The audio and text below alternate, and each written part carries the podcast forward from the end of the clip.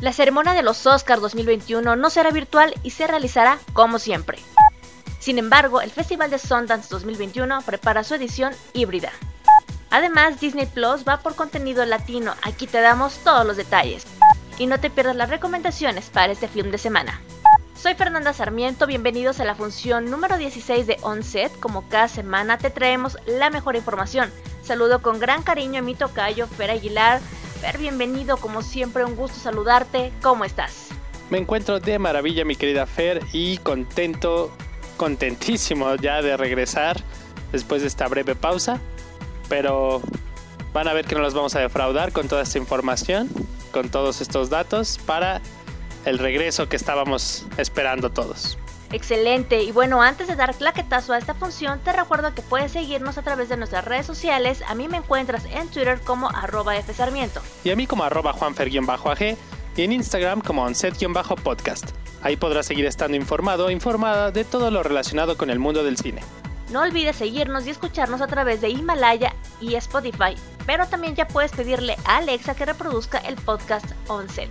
Y bueno, espero que estén listos porque aquí comenzamos.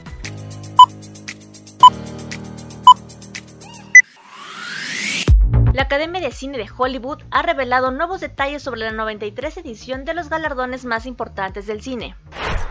Todo el mundo imaginó que la 93 edición de los premios Oscar, sí, la del 2021, sería una de las más extrañas de todos los tiempos. El coronavirus, el distanciamiento social y la escasez de grandes producciones estrenadas en cines hacían que una gran incógnita pesase sobre este certamen. Sin embargo, los estudios de cine poco a poco se han atrevido a lanzar algunos de sus grandes proyectos y la previsión de una vacuna de cara a enero del año que viene ha generado cierto optimismo en la industria. De hecho, las ganas de desarrollar con normalidad la gala son tales que la Academia de Hollywood ha revelado en un comunicado que no serán virtuales, sino presenciales. Lo que sí mantendrán serán unas fuertes restricciones y medidas de seguridad, así como el distanciamiento necesario, lo que hace pensar que veremos un aforo mucho más reducido y podremos olvidarnos seguramente de la fiesta post-Oscar, el tradicional encuentro de celebración tras la entrega de premios en la que todos los artistas se reúnen para festejar sus éxitos o ahogar sus penas. También se mantendrá el cambio de fecha preventivo, 25 de abril de 2021, un par de meses más tarde de cuando acostumbran celebrarse los Oscars. Una decisión que también han tomado los Globos de Oro para el 28 de febrero, los premios SAG del Sindicato de Actores el 7 de marzo y los BAFTA del cine británico el 11 de abril. Ah, y los Goya el 6 de marzo.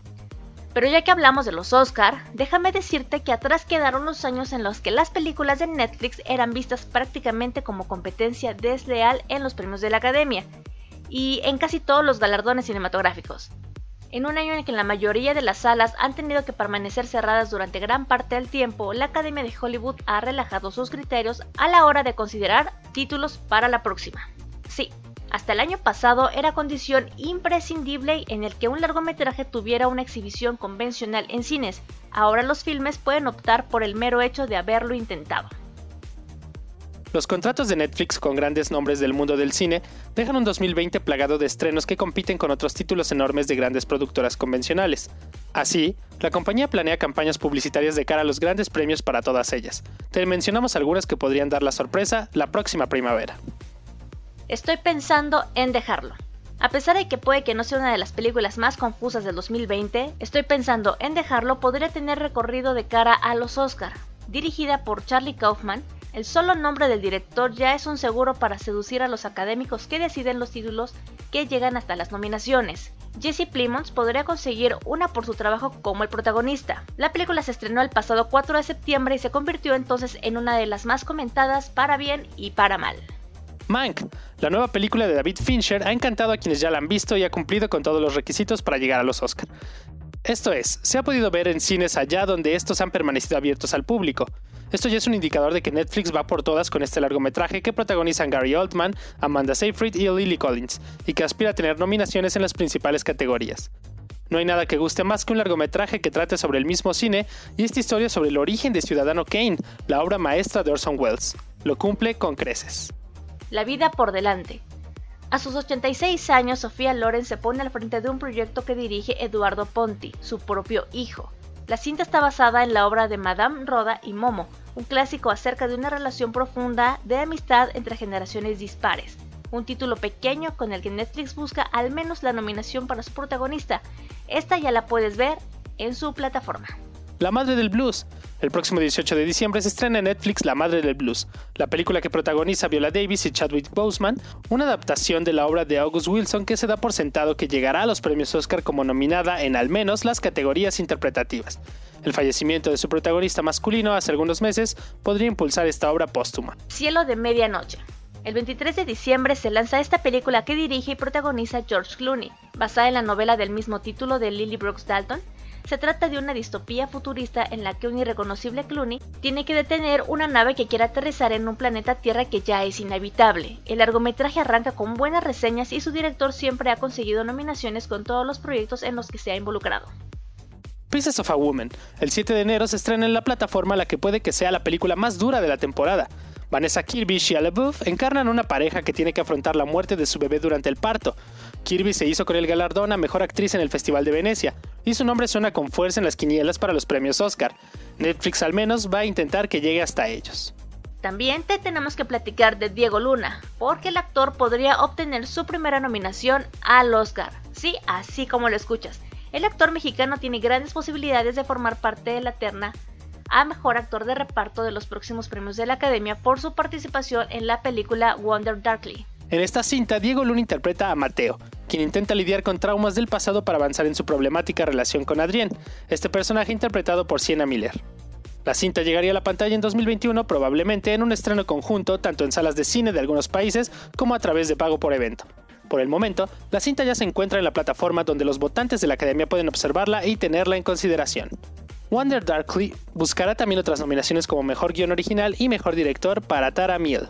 El poder latino, en especial el mexicano, suena fuerte de cara a la próxima entrega del Oscar. Además, los actores Armando Spiti y Cristian Vázquez también han sido señalados por medios especializados para alcanzar una nominación a Mejor Actor y Mejor Actor de Reparto. Y también no vamos a dejar de comentar que el documental Érase una vez en Venezuela es el candidato del país a los premios de la Academia, para la categoría documental como para la película extranjera.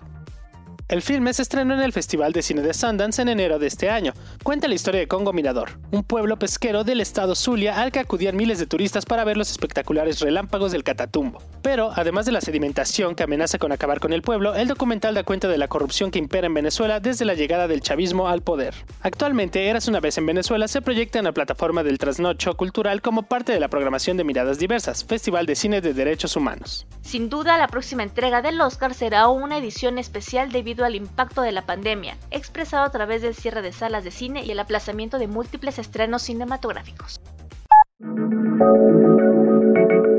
Comenzamos esta sección de In Memoriam con el actor Hugh Keays-Byrne. Fue un actor de cine y televisión británico, de padres ingleses. Hugh nació en la India y se mudó a Australia en 1973 para iniciar una carrera en la televisión y el cine de ese país. Es reconocido por su papel de Toad en la película de 1974 Stone, como Toad Cooter, el principal antagonista en la cinta de 1979 Mad Max, como el villano Immortan Joe en la película de 2015 Mad Max Fury Road, y como Grunchick en la serie televisiva de ciencia ficción Farscape. Su primer trabajo como actor de televisión fue en Inglaterra en la serie Boys Meet Girls en 1967, luego viajó a Australia con la Royal Shakespeare Company en 1973 como parte de la famosa producción de Peter Brook de Sueño de una noche de verano. En los años 80 apareció en películas como The Chain Reaction, Strike Bound, Starship y The Blood of Heroes. En 1992 dirigió y actuó en la película Resistance. En los años 2000 apareció en la serie televisiva de ciencia ficción Farscape en el papel de Grunchick, el cual repitió en Farscape The Peacekeepers Wars, miniserie que concluía la historia. En 2007, George Miller lo seleccionó en un papel sin especificar en Justice League Mortal y se rumoreó que podría ser Martian Manhunter. De todas formas, el proyecto sería luego cancelado. Keith Byrne regresó a la franquicia de Mad Max en la película de 2015 Mad Max Fury Road como el villano principal en Morton Joe. La película fue nominada a 10 premios Oscar incluyendo a Mejor Película y ganó 6. Además, Keith fue nominado al MTV Movie Award al Mejor Villano. Y en una galaxia muy muy lejana continuamos con David Prose. Fue un físico-culturista, levantador de pesas y actor británico conocido particularmente por su interpretación física del personaje Darth Vader en la saga de películas Star Wars con la voz interpretada, claro, por James Earl Jones, filmada entre 1976 y 1982. En 2015 protagonizó un documental titulado I Am Your Father sobre su experiencia durante el rodaje de Star Wars. Antes de su papel como Vader, Prose se hizo famoso en el Reino Unido por formar parte de la compañía publicitaria llamada Green Cross Code de educación vial a los peatones. Como agradecimiento por su aportación altruista y a la seguridad vial, fue honrado por la reina Isabel II como miembro de la Orden del Imperio Británico. Pero para ahorrar su papel como el villano más grande de la galaxia, vamos a recordar estos datos. Fue elegido para el papel de Darth Vader por su constitución física, medía 2.1 metros de altura y pesaba 118 kilogramos pero George Lucas decidió prescindir de su voz, grabando la del actor James Earl Jones por encima de la de Prose. Según declaró más tarde el propio Prose, no supo de esta sustitución hasta la misma sesión de estreno de la película. No, Captain, they're alive. I want every ship available to sweep the asteroid field until they are found. Lucas declaró que quería para el personaje de Vader una voz más oscura que Prose no era capaz de proporcionar y que nunca tuvo la intención de usar su voz original. En una entrevista filmada en 2004, Carrie Fisher, la actriz que interpretó a la princesa Leia, declaró que en el rodaje le apodaban a Prose Dart Farmer, un juego de palabras que incluye el término granjero debido a su poco intimidante acento del oeste de Inglaterra. En las escenas finales de lucha con sable de luz entre Darth Vader y Luke Skywalker en El Retorno del Jedi, Prose no era un espadachín muy hábil, así que fue reemplazado en el combate por el coreógrafo de la película. De igual modo, Prose fue reemplazado por el actor británico Sebastian Shaw como el personaje detrás de la máscara en dicha película, aunque después se sustituyera por un joven Anakin Skywalker interpretado por Hayden Christensen. De esta manera, nunca aparece la voz ni el rostro de Prose en ninguna de las tres películas que protagonizó. Sin embargo, el cuerpo que vemos, la figura de Darth Vader, pues pertenece a él y por eso lo recordamos.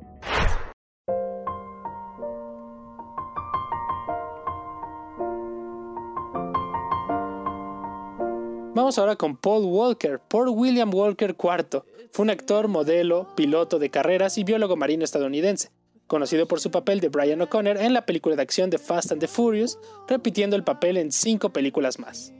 También actuó en otras películas como Bajo Cero, Timeline, Inmersión Letal, Nunca juegues con extraños y La prueba del crimen.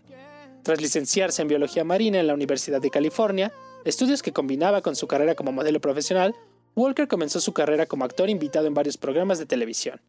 También obtuvo fama a través de películas para adolescentes como Alguien como tú y Juego de Campeones. Fuera de la actuación fue el rostro de la marca de perfumes de Cody Prestige, la fragancia David Cool Water para hombres y protagonizó la serie de National Geographic Channel Expedition Great White. También fundó la organización benéfica Reach Out Worldwide, una organización que provee los esfuerzos de ayuda para zonas afectadas por desastres naturales. Walker falleció el 30 de noviembre de 2013 en California tras colisionar su vehículo y que este se incendiara por causa de un exceso de velocidad. Tras su muerte, tres películas en las que había participado fueron estrenadas: Hours, Brick Mansions y Furious 7. La canción See You Again de Wiz Khalifa, nominada a los premios Globo de Oro a Mejor Canción Original y parte de la banda sonora de Furious 7, es un homenaje a Walker.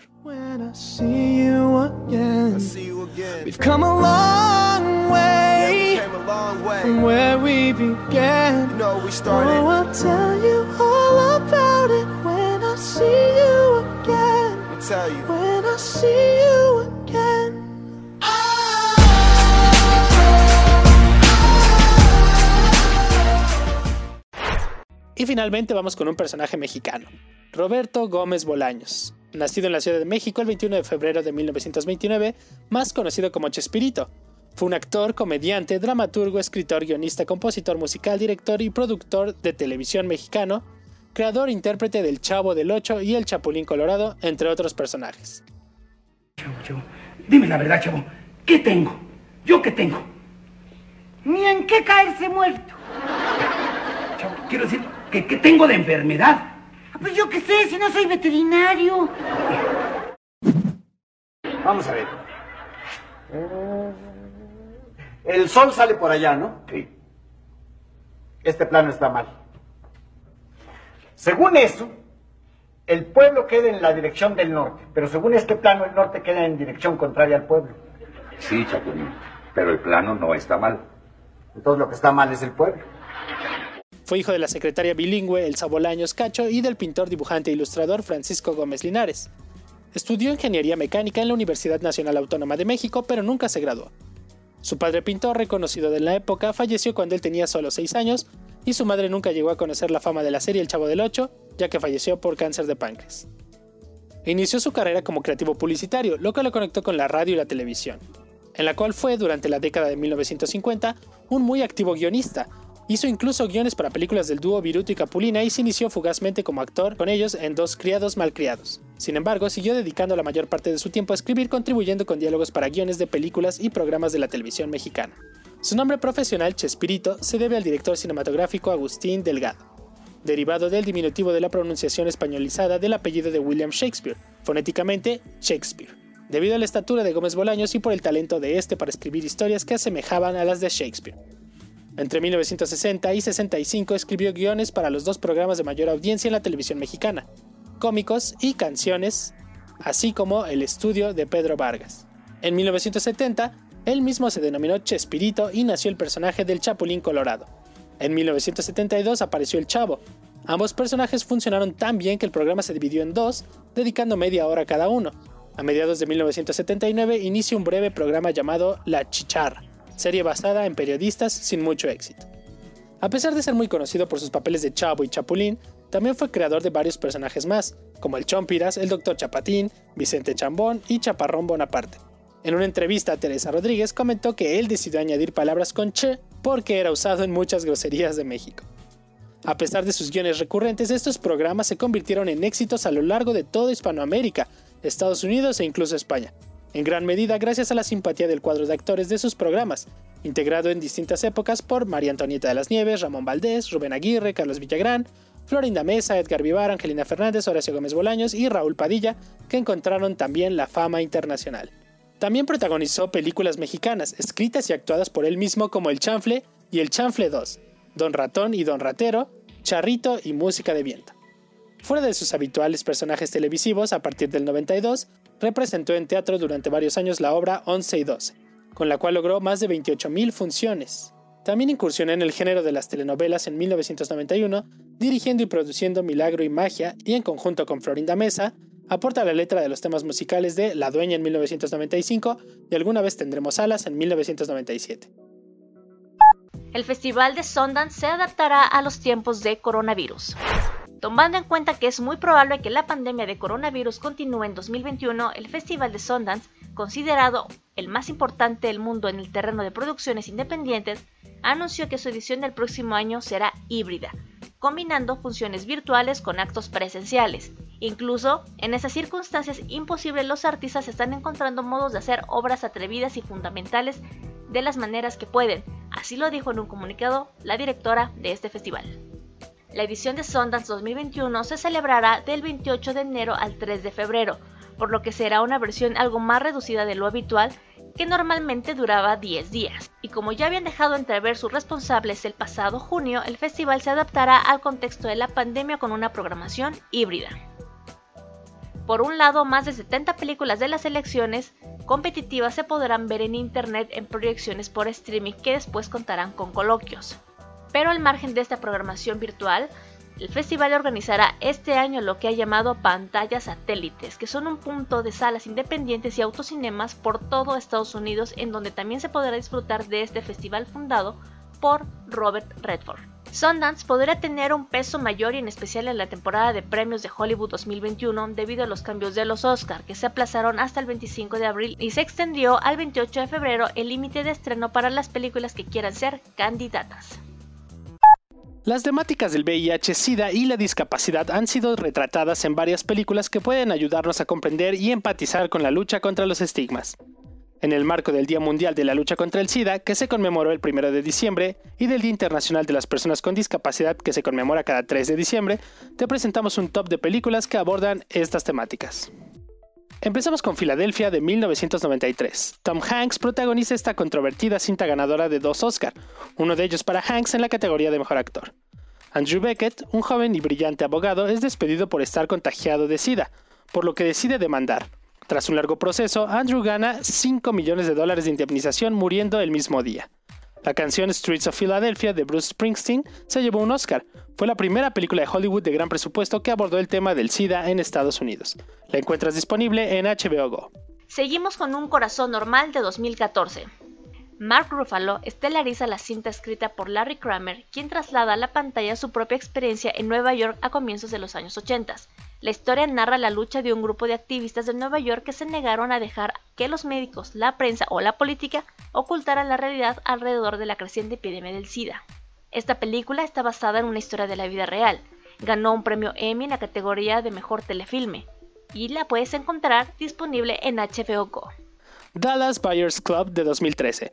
Matthew McConaughey y Jared Leto ganaron el Oscar como mejor actor y mejor actor secundario, respectivamente. Está basada en la vida real de Ron Woodruff, un vaquero tejano drogadicto y mujeriego al que en 1986 le diagnosticaron SIDA. Tanto McConaughey como Jared Leto perdieron más de 10 kilos para interpretar a sus personajes. A pesar de estar basada en una historia real, los personajes de Leto y Jennifer Garner no existieron en la vida real. La encuentras disponible en Netflix. Los amigos de Peter de 1991. Este filme reúne algunos de los rostros británicos más famosos de toda una generación. A pesar de ser una comedia fraternal, el filme profundiza en lo que significaba vivir con VIH y cómo confesárselo a los seres queridos en una época tan significativa como Navidad. Esta película fue nominada a los premios Goya en la categoría de Mejor Película Europea. Yo soy Sam, de 2001.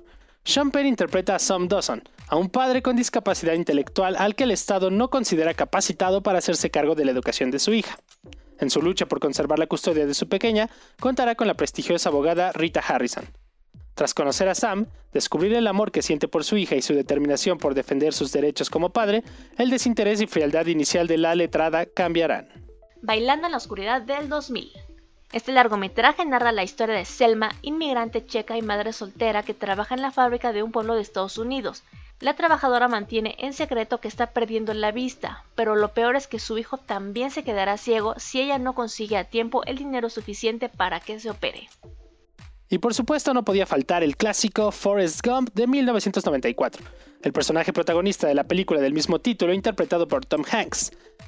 Gump tiene una ligera discapacidad intelectual de nacimiento, pero su tenacidad y buen corazón le harán protagonista de acontecimientos cruciales en la historia de su país durante varias décadas. Además de su madre, Jenny, su gran amor desde la infancia, será la persona más importante en la vida de este inolvidable personaje. Disney Plus presenta el contenido original latinoamericano que llegará a su catálogo. La plataforma aumentará su oferta de contenido original con producciones de México, Brasil, Colombia y Argentina. Más de 70 títulos están siendo desarrollados por la compañía para llegar próximamente al catálogo con la participación de reconocidas celebridades. Omar Chaparro, Adal Ramones y Jay de la Cueva se suman al reparto de Disney Plus, protagonizando algunas de estas producciones con historias de relevancia social y para todas las audiencias. Los títulos originales llegarán durante las últimas semanas del 2020 y en el transcurso de 2021. Formatos de entrevistas, documentales y shows en vivo forman parte de las nuevas producciones en las que trabaja Disney Plus y que llegarán de manera exclusiva al servidor de streaming. De las 70 producciones que se encuentran en distintas etapas de producción, 21 son de México, 15 de Brasil, 29 de Argentina y 6 son de Colombia. Actualmente la primera producción original de Latinoamérica ya está presente en la oferta de contenido con que desembarcó Disney Plus a estos países. Se trata de Sobrevolando, una serie de National Geographic que ofrece espectacular vista a los paisajes más sorprendentes de Latinoamérica. La docuserie se encuentra en tres versiones. Es conducida por reconocidos personajes como Jay de la Cueva, Fito Páez y Rodrigo Santoro. Replicando la fórmula, Disney Plus desarrollará dos nuevos programas con distintas versiones para cada país.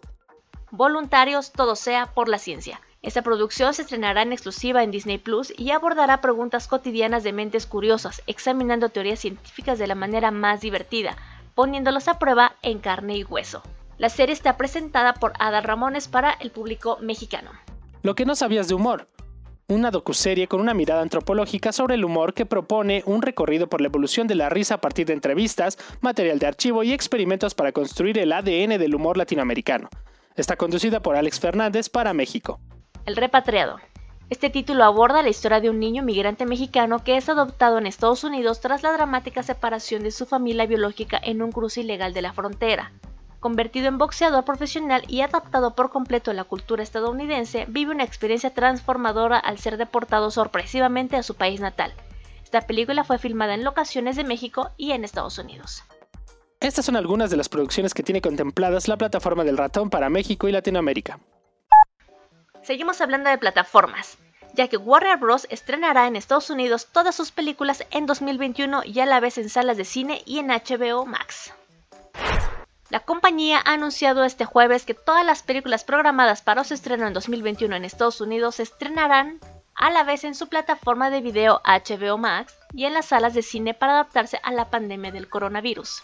Vivimos en tiempos sin precedentes que requieren creatividad para encontrar soluciones, ha declarado la CEO de Warner Bros., Ann Sarnoff, al anunciar la decisión que se espera que afecte al menos a 17 títulos el año que viene, entre ellos Godzilla vs. Kong, Matrix 4 y Dune, una precuela inspirada en la serie Sopranos y hasta la película de superhéroes de DC Suicide Squad.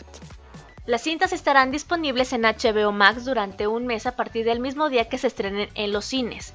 Por el momento, el cambio de estrategia solo se aplica en Estados Unidos, dado que HBO Max no está disponible en otros países. En una villa nación fue deseo de Dios crecer y sobrevivir a la humilde expresión, enfrentar la adversidad, con afán de ganarse a cada paso la vida. En un potrero forjó una zurda inmortal con experiencia, sedienta ambición de llegar de cebollita. Soñaba jugar un mundial y consagrarse en primera. Tal vez jugando pudiera a su familia ayudar. ¡Grande Diego! Maradona, Sueño Bendito, la producción biográfica se sumergirá en la exitosa carrera del futbolista y abordará los claroscuros de su polémica vida. La desafortunada noticia del fallecimiento del Pelusa, como era conocido, a la edad de 60 años, trajo de vuelta la conversación sobre esta producción que, a causa del coronavirus, tuvo que retrasar su estreno programado para este año en los festejos del cumpleaños de Maradona. La vida del futbolista Diego Armando Maradona quedará plasmada en la próxima serie de Amazon Prime Video, Maradona Sueño Bendito. La producción biográfica se sumergirá en la exitosa carrera del futbolista y abordará los claroscuros de su polémica vida. El ídolo argentino aprobó la producción, de la que hasta ahora se desconoce el estreno oficial dentro del catálogo de Amazon Prime Video. Los actores que darán vida al famoso personaje del mundo del fútbol están divididos por las etapas de la vida del 10. Nicolás Goldschmidt lo interpretará en la etapa de pequeño en Argentinos Juniors. Nazareno Cácero en la cúspide de su carrera deportiva y Juan Palomino lo hará en la etapa de retiro, cuando tiene su homenaje en el partido en la bombonera. La serie Maradona Sueño Bendito, además de ser una regresión de sus triunfos, parece que también contará la parte humana de Diego Armando Maradona, al traer de vuelta la polémica vida con la que se le distinguió hasta los últimos años de su vida. La primera serie musical de Netflix España. Érase una vez, pero ya no. La nueva producción musical de Manolo Caro. Un nuevo éxito se avecina para el creador mexicano Manolo Caro. Netflix confirmó su próximo gran proyecto con la primera serie musical española, Érase una vez, pero ya no, la cual contará con un gran reparto de actores y cantantes de distintas nacionalidades. La nueva ficción repasará algunos de los temas clásicos del pop en español y latino. Se apostará por la reinvención de los cuentos de hadas en una historia un tanto particular. La serie musical contará con la historia de dos amantes que fueron separados trágicamente y que deben encontrarse en otra vida para romper el hechizo que cayó sobre el excéntrico pueblo en el que habitan. La llegada de dos turistas pondrá en riesgo la única posibilidad que tienen de romper el encantamiento. Así se lee la sinopsis oficial compartida por Netflix. Es el anticuento de hadas, una reinvención con el pensamiento actual de la sociedad, alejándonos de falsas ideas sobre la felicidad y de lo que nos dijeron que es el amor. Usando la comedia y la música como principales herramientas, nos adentraremos a una hilarante historia de amor en un lejano reino de España, destacó Manolo Caro en el comunicado de prensa de Netflix. Con la producción de Rafael Ley, María José Córdoba, Carlos Taibo y Manolo Caro, además de la participación de Lucas Vidal como productor musical, Érase una vez, pero ya no, se perfila como el próximo éxito de Netflix desde España con la calidad de importación a otros países. Aún no hay fecha de estreno de la serie, conforme pase el tiempo tendremos más detalles de esta producción que promete acaparar a los nostálgicos de la música pop.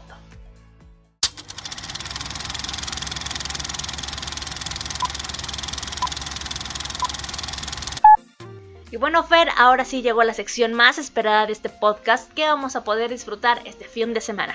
Así es, Fer, como bien dices, esta es la sección más esperada y vamos entrando con Mad Max Fury Road, justamente para conmemorar la pérdida de este gran actor, ¿no? Del villano, como ya mencionaba. Te recomiendo esta película que ya está en Netflix. In this wasteland, I am the one who runs from both the living and the dead. A man reduced to a single instinct. Survive.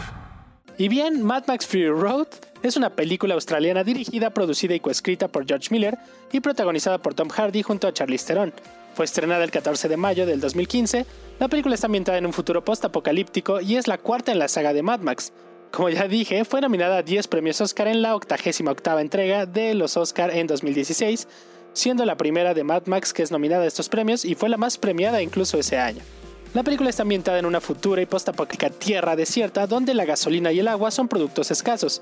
Sigue la historia de Mac, Tom Hardy, que es una furiosa Charlize Theron, para huir del líder de culto Immortal Joe y su ejército en un camión cisterna blindado, lo que lleva a una épica batalla en la carretera. En serio, si no has visto esta película, creo que es el momento ideal para que vayas corriendo y me digas qué tal. Después vamos también con una película de Netflix que ya mencionamos, pero te voy a explicar un poco más. Me estoy refiriendo a Mank. Mank? It's Orson Welles. Of course it is. I think it's time we talked. What is it the writer says? Tell the story you know.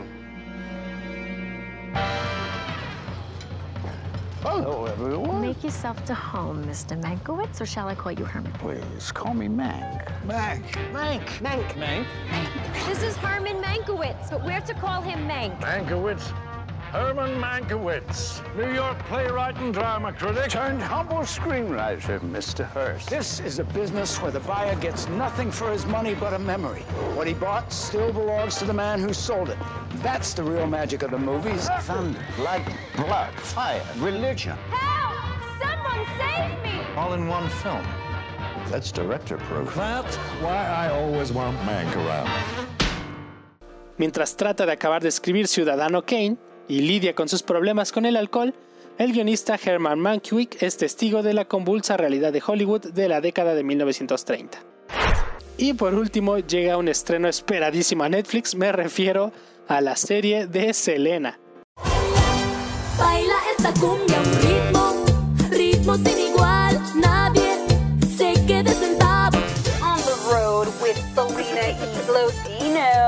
The traveling, the hot, the cold. She needs a break, Abraham. Can't like him. I mean it, that would freak out. You don't want to be called difficult. Lots of bands are difficult, some impossible. They still get records made. Because they sell records. La sinopsis de la misma nos detalla que a medida que la cantante de Tex-Mex, Selena, crece y cumple sus sueños, ella y su familia deben tomar decisiones difíciles para aferrarse al amor y vivir de la música. Es el resumen a grandes rasgos de lo que van a ver y grandes temas que seguramente todos conocen.